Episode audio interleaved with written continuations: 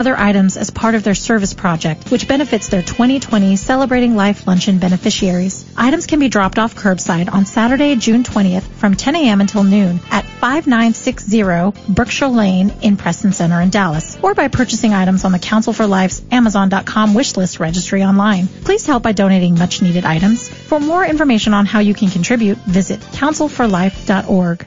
KATH 910 AM, Frisco, Dallas, Fort Worth. Welcome to We Sing Our Faith, sharing the music and ministry of today's Catholic recording artists. I am your host, Julie Carrick, and it is my privilege to share my fellow artists with you. Welcome to We Sing Our Faith. This weekend is by far one of my favorite um, celebrations in our liturgical year, and that is Corpus Christi, the feast of the body and blood of our Lord. And like here in the United States, a number of places throughout the world move this celebration to the Sunday. And so this weekend, as we, as we come to Mass, to realize that we are receiving body, blood, soul, and divinity, the living God, how intimate He wants to be with us in the Eucharist. Um, I want to I want to jump right in with a song today. It's called "Can My Heart Conceive." And it was a couple of years ago that my ministry team and I were on retreat. And I'll be honest, it was a retreat that I didn't really want to do. And Kurt and I had been out touring for about four and a half months and all over the country. And it sounds really glamorous to be on tour, you know, four and a half months, place to place, city to city. But the reality of life on the road on that kind of a tour is that we are in a 40 foot diesel pusher motorhome and we are literally going from parish to parish across the country. And then in between, um, you might have a number of places like convention centers where there are big conferences being hosted and participating in those as well. But the vision that we have outside the window of the bus five days a week is the church parking lot or the, the backside of the convention center. And by the end of those four and a half months, I was exhausted. I was very blessed in that God had used us well in ministry and we had spoken to many, many hearts. And, and that was amazing. But I came home tired. I was really drained. And so when we got back to Arizona, and the ministry team said, let's go do a retreat. I was not really up for it because what happens when you go on retreat? You go to this place of quiet you ask the Lord, what do you want of me? And Lord, I'm giving you more of myself. And, and in that time of quiet, you get your next assignment. Well, I didn't want a next assignment. I wanted to kind of, you know, literally not listen. And so I chose for our place of retreat the Grand Canyon here in Arizona it's just a few hours from our home and we were able to drive up with the motorhome and the vista from that window was amazing to see the beauty of the Grand Canyon. And it was on the second day that we were there, one of the, one of the guys said, why don't we get up really, really early and watch the sunrise? And I thought that sounded perfect. You know, we could go stand and just look at the beauty of creation and again, not have to go really deep, um, just kind of be in a place of quiet, but not really waiting or expecting the next duty assignment. And so that morning, we're watching the sunrise and the spectacular beauty as the the sun just crept up the wall of this immense canyon the colors the the majesty the scent the nature waking up as you could hear the different creatures come to life. And it was just beautiful and breathtaking. And meanwhile I'm watching all of these people with their their phones and their cameras trying to take one picture. Like somehow they're going to back up and get one picture of the whole canyon and capture the immense beauty that was literally in front of our eyes. And as I was thinking to myself, you can no sooner capture the beauty of the Grand Canyon in one picture any more than you could capture all of God in one place. And that is when God snuck into my heart even deeper than before, and I heard this precious little phrase, accept Julie in the Eucharist. In the Eucharist, I am completely present, all of me present in all of you. That beautiful intimacy that He wants with each and every one of us. And after the tears stopped running down my face, I sat down on the steps of the El Tovar and pulled out a piece of paper and a pen and wrote down this song Can My Heart Conceive? When your mother laid you in the manger, already you began to teach the world that you became the food our wounded souls safety of her womb, a living tabernacle to the manger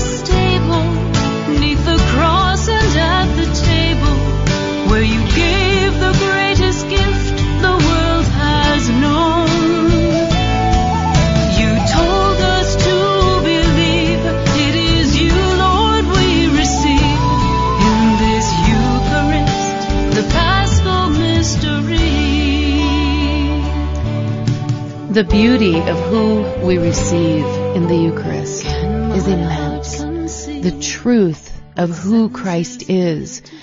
God our Father, our Lord Jesus Christ, the Holy Spirit, the triune God coming to dwell within us. The body, blood, soul, and divinity of the living Savior, Jesus Christ, coming to abide in us. When we receive Him in this precious heavenly bread that is no longer bread, but His body, blood, soul, and divinity. And we have the privilege, the extreme privilege of the intimate embrace of Christ in the Eucharist. There's this beautiful old song, Panis Angelicus, the bread of angels, that heavenly bread of angels that, that we receive. And Liz Owen, one of our artists here with Carrick Ministries, has done the most beautiful duet where she wrote in English the bread of angels alongside of this beautiful old hymn, Panis Angelicus. Today, as I share this song of hers, let your hearts be blessed and open to the knowledge of who we receive.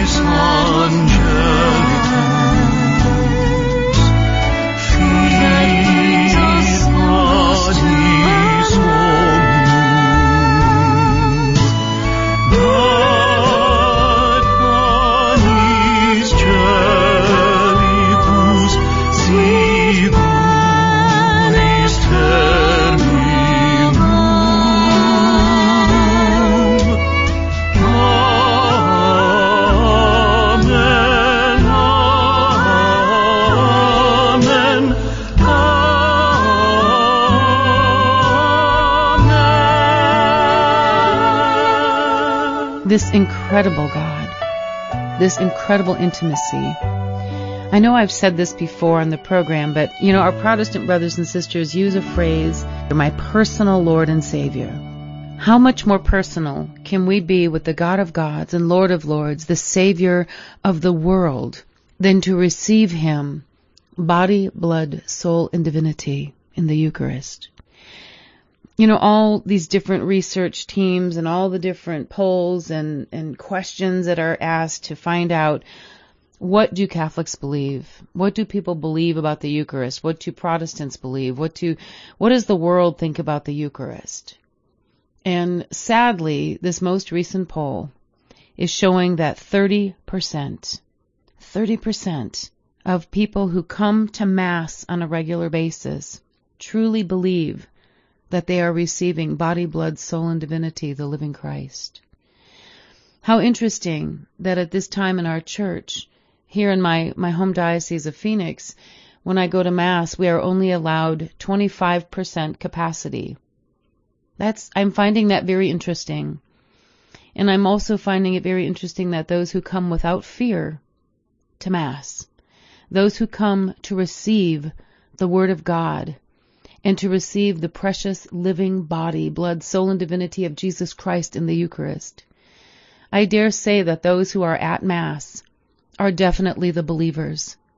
Those who come because we know our hunger will only be filled, our thirst will only be quenched in the Eucharist. And so, okay, 25% are allowed to be in the building. At 30%, we have the believers. I mean that. I pray to God in heaven that wherever you are listening from today, if you are Catholic and you are able to come to the Lord in the Eucharist, Please come back to Mass. Come and receive Him, body, blood, soul, and divinity. And even as I'm saying that, I'm thinking of, of a song that I wrote called What Kind of Throne Have I Prepared? When we put our hands out to receive the Lord, and right now, that seems to be the way that most parishes around the country are feeling comfortable giving us the Lord. Like somehow we would be able to become ill receiving Jesus in the Eucharist. That's absurd. But for the sensibilities of people and for comfort of people, we are receiving in the hand many, many places. As you put your hands out, look at them and ask yourself, as I ask myself, what kind of throne is this? Christ is going to be placed in the throne of my hands, and then I'm going to receive him into my being. What have these hands done this week? Have they served? Have they been loving? Have they reached out in care and concern and blessing to others? Or have they wrung themselves in worry or done things that are evil? If the throne in which you receive the Lord is your tongue, praise be God. There are many, many parishes, again, like my own, where you can receive on the tongue and to kneel down or to stand and to extend your tongue that we might consume in love the living Christ who comes to be inside of us. What an amazing gift. So as I sing this song for you today, and believe it, I sing it as much for myself. What kind of throne have I prepared to come and receive the living God during this incredible celebration of the Corpus Christi? body and blood of Jesus Christ. Reaching out, I draw you near. Hands of peace with love and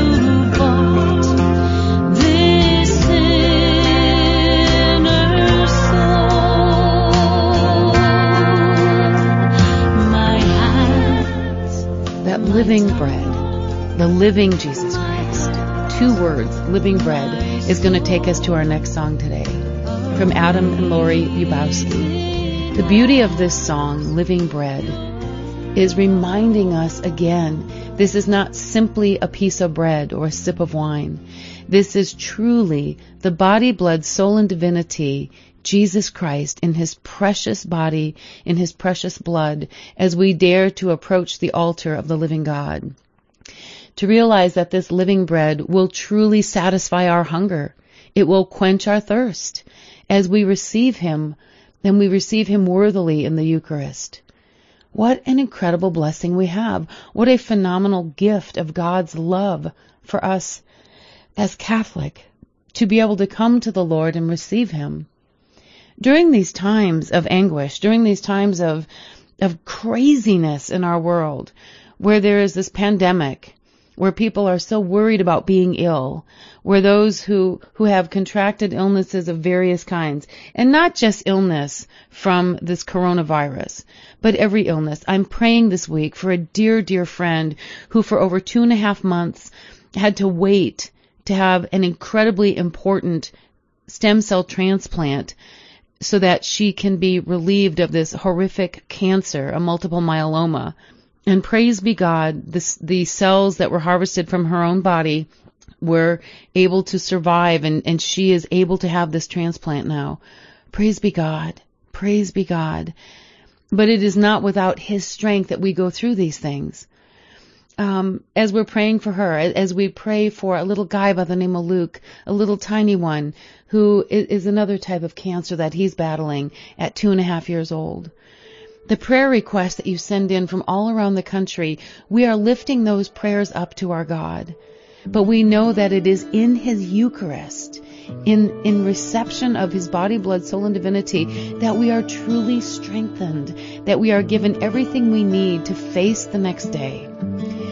So, from Adam and Lori, the living bread is where it all changes for us. Let's be blessed as they sing for us now. Jesus, you have met our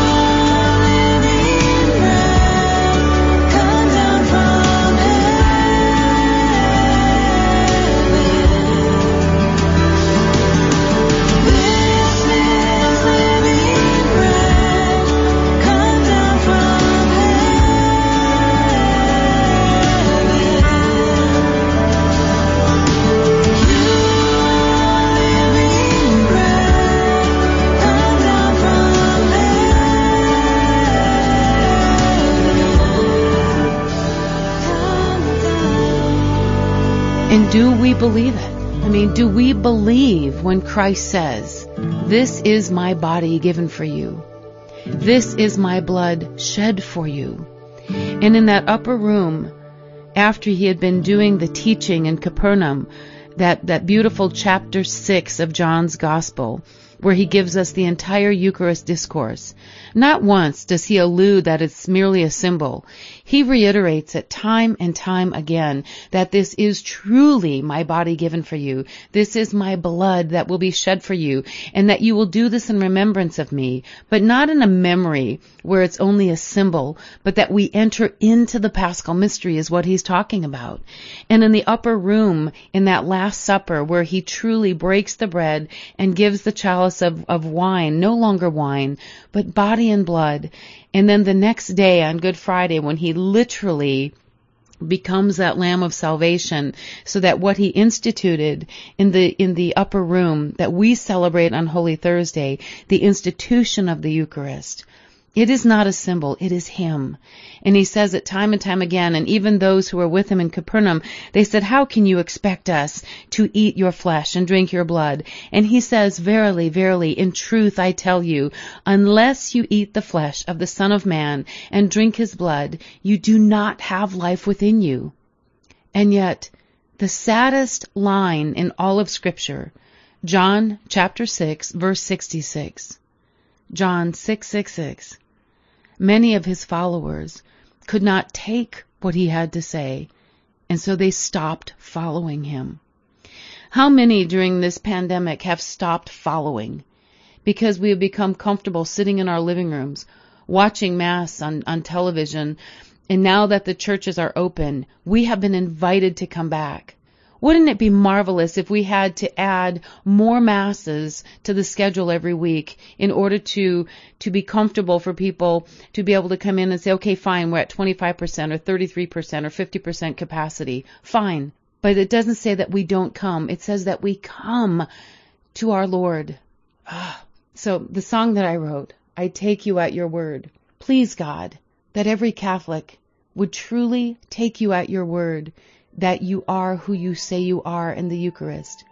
Not what we receive, but who we receive in this sacred, beautiful banquet of love. The song is called I Take You at Your Word from me, your host, Julie Carrick. Your messenger who spoke to her said life was coming soon. And with her, yes, she came to know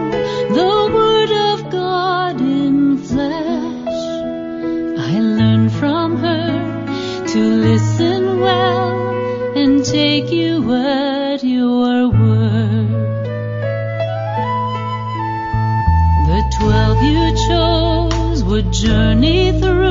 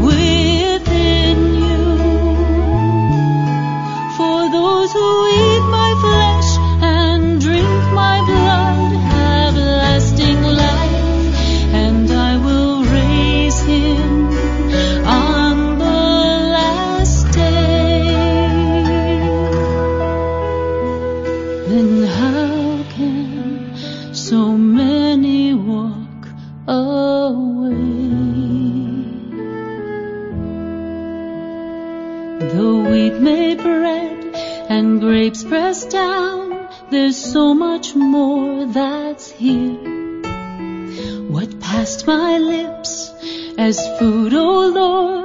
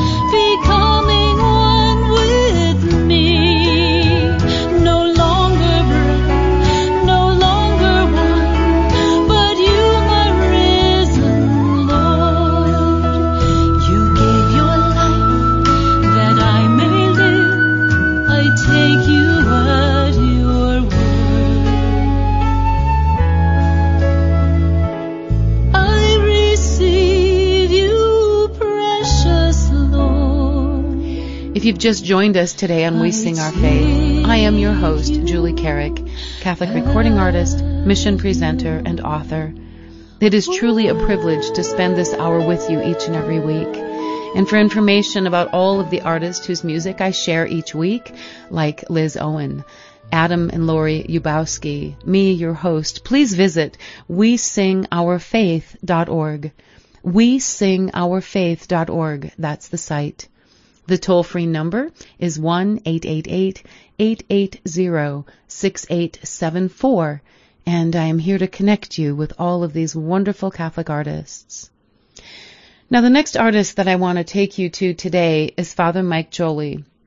And Father Mike has done a beautiful record that's called Contest of Strength. And my favorite song on this record is entitled Nevermore Me. And I remember when we went into the studio a couple of years ago with the gentleman in Nashville, and, and we sat down and we kind of laid out the beauty of this song. And the beauty of this, the, the line says it all. I'm never more me than when I receive you. And the beauty from a priest who is singing this song, that when he says those words, um, and he took the bread and broke it and lifted it up. And, you know, we hear those beautiful words during the Eucharistic prayer. And then to see the priest first consume the sacred host, the sacred Jesus, and then to give him to us, those sacred and anointed hands of the priest, and for Father to sing those words, I'm never more me than when I receive you, that he is literally standing there in persona Christi, reminding us that we too enter into this sacred paschal mystery and that we allow Christ inside of us to transform us. That every one of us who receives Him in the Eucharist are transformed. And we allow Christ to reside in us so that when we walk out the doors of the church, we are more, we are more physically able to be in this world because of the strength of who we receive in the Eucharist. I am never more completely myself than when I receive Jesus Christ in the Eucharist. The, the realization that in our baptism we become a living temple of the Holy Spirit, that God comes to dwell in us. But in the Eucharist, when we receive Him, we are more fully human. We are more fully spiritual. We are more fully everything that God calls us to be because of His presence inside of us. I love this song. And I pray today that, it, that as we hear Father Mike sing it for us, we are transformed. Let's take a few minutes. I'm never more me than when I receive you. I am never more free in the things that I do. Keep my heart and mind and will in communion with you still. I'm never more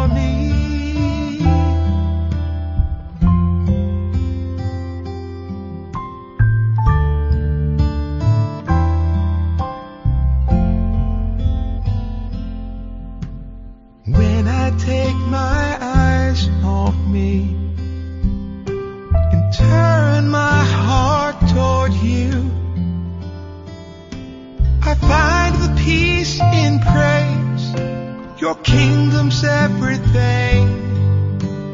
This adoring heart longs for the presence of the King.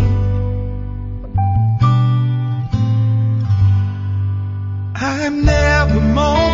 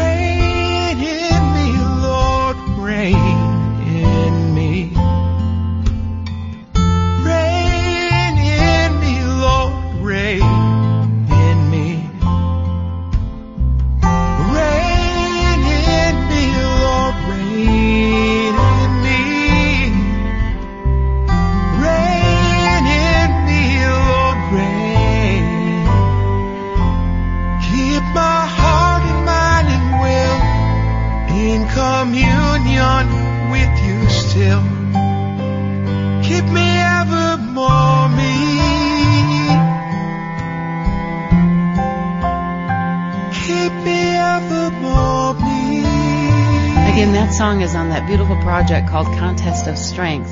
Never More Me. Ah, I love this song. It was so beautiful. Thank you, Father Mike. Thank you for sharing.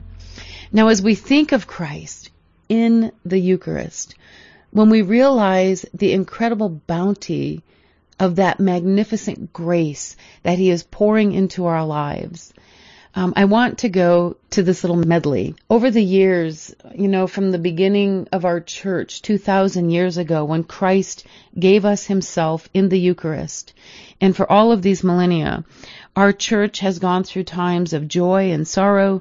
It's gone through times of just incredible growth, and, and as we see the truth of, of the Eucharist spread throughout the world. And then we have those dark days. We have dark days in our history. And honestly, we have dark days right now in present day. Again, when I look at those statistics and I see that 30% who come to Mass, 30% are those who believe and come to receive the Lord at the Eucharistic banquet, prepared knowing who they are going to receive. And the 70% who have come and and just kind of, you know, check the box for the week. Okay, I've done something good. I've I've gone to mass. But unless we are truly believing who we receive, we are not worthily receiving. If we do not see that, and, and in the words of St. Paul, as he spoke to the Ephesians, and he said, when you come without acknowledging and you unworthily receive, you are, you are casting damnation on yourself when you do not believe that it is Christ who you are receiving. Let those words sink in because that's important. But when I go back to the beautiful songs of our history all the way up to current day, those beautiful words in Latin, like the beautiful O Salutaris, O Sacrament Most Holy, uh, Jesus, I adore you. And when we look at the, the beauty of those songs that are sung during Eucharistic adoration, O Sacrament Most Holy, O sacrament divine, all praise and all thanksgiving be every moment thine. The beauty of these old hymns. So when I was recording the project, I take you at your word. I wanted to take some of the old, old songs, like the O Salutaris, that are, that are sung during these times of, of Eucharistic adoration and benediction and exposition of the Blessed Sacrament.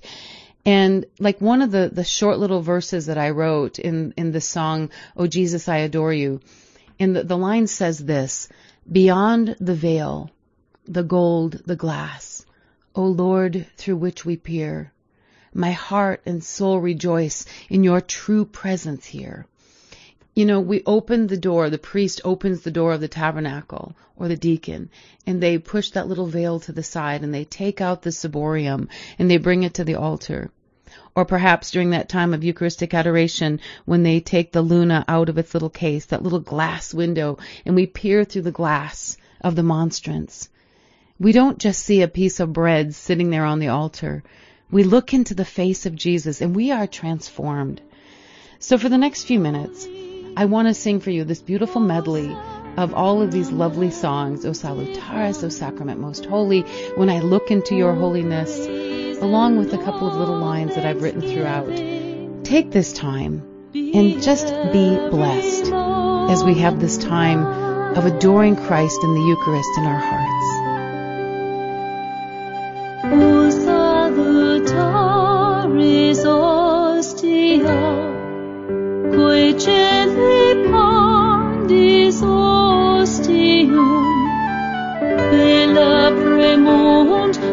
still.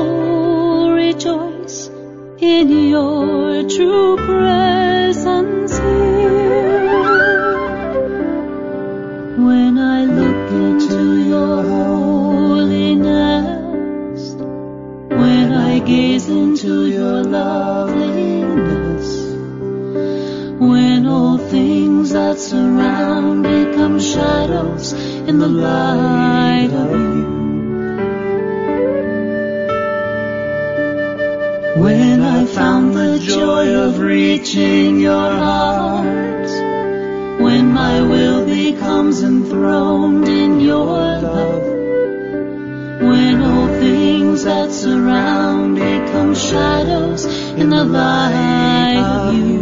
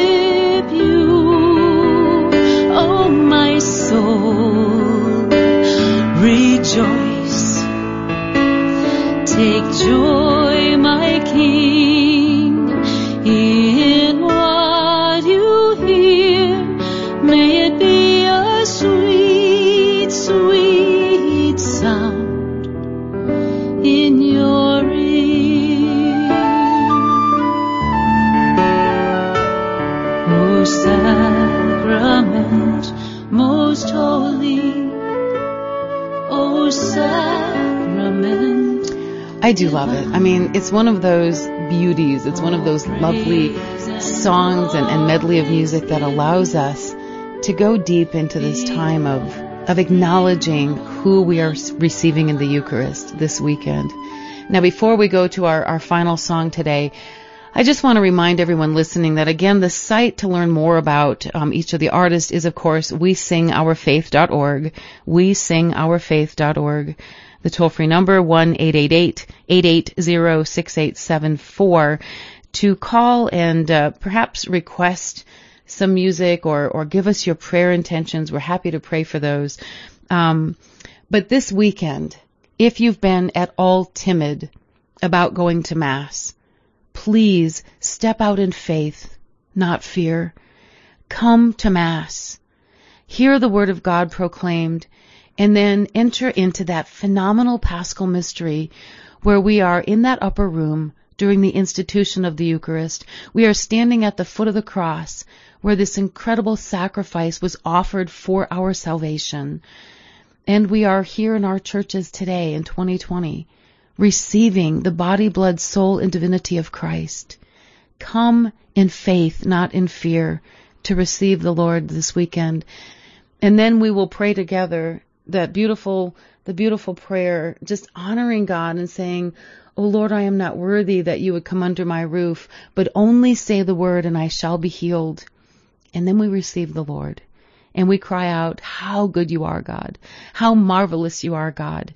Thank you, God, for coming into my heart, into my life, and into my being, transforming me and allowing me to draw close to you. So, the final song today is one more from my project, I Take You at Your Word, and it is the song, How Good You Are, God.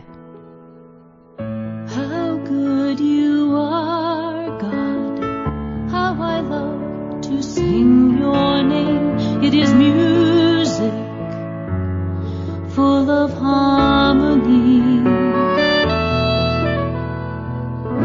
It fills my heart with happiness to be with you. What a wonder, what a joy to be.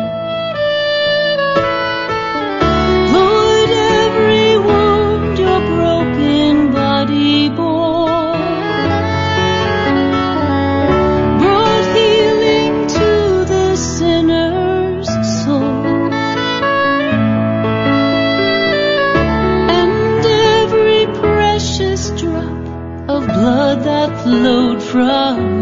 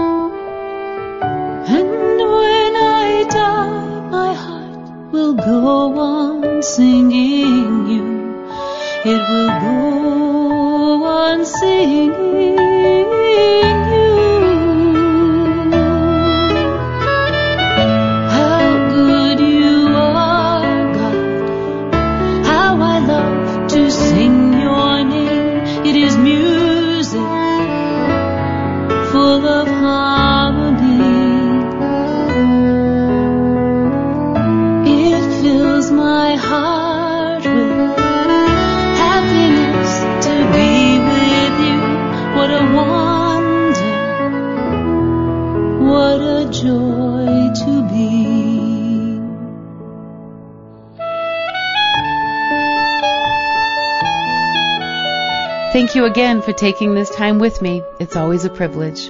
You know the site, we wesingourfaith.org. Now, until next week, may God bless you and keep you.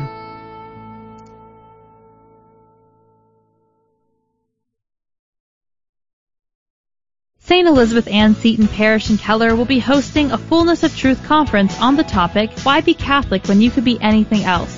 The mission of the conference is to show the irrefutable evidence for the truth of the Catholic Church. On Friday, July 24th through Saturday, July 25th, join Senior Fellow of the St. Paul Center for Biblical Theology, Dr. Marcellino D'Ambrosio, Catholic Evangelist Jesse Romero, and nationally acclaimed speaker Father Bill Casey at the conference. For more information, visit fullnessoftruth.org. Hi, this is Norma Dwayne with My Mutual Mortgage, a sponsor of KATH 910 AM. My husband Bob and I have been longtime supporters of the Guadalupe Radio Network. We are praying for our country and all that are affected by the coronavirus. The drastic fluctuations in the market have caused mortgage rates to drop to record lows. If you'd like an analysis of your current mortgage rate, payment, or term, we can be reached at 817-527-3166. That's 817-527-3166. My Mutual Mortgage is an equal housing lender, NMLS 12901. I'll bet you know by now that Amazon Smile is a great way to support your favorite charity. And supporting the Guadalupe Radio Network while you shop is easy. Step 1. Just start off at smile.amazon.com. Step 2. Choose La Promesa Foundation as your charity. La Promesa Foundation is the parent company of Guadalupe Radio Network. And step 3. Enjoy your shopping. Amazon will donate a portion of your purchase to the La Promesa Foundation, and it doesn't cost you any extra. La Promesa Foundation and Guadalupe Radio Network, thank you. This is Tony Bashara. My wife Chris and I own Babich and Associates. We are the oldest placement and recruitment firm in the state of Texas and proud sponsors of the Guadalupe Radio Network. We are also members of St. Thomas Aquinas in Dallas. Babich and Associates offers candidates insights into the current job market and provides professional candidates we have interviewed on a face-to-face basis to our employers. Our number to call is 214-823-9999 or you can find us on the web at Babich, B-A-B-I-C-H dot com. Shining the light of truth on the path of salvation. This is the Guadalupe Radio Network. Radio for your soul.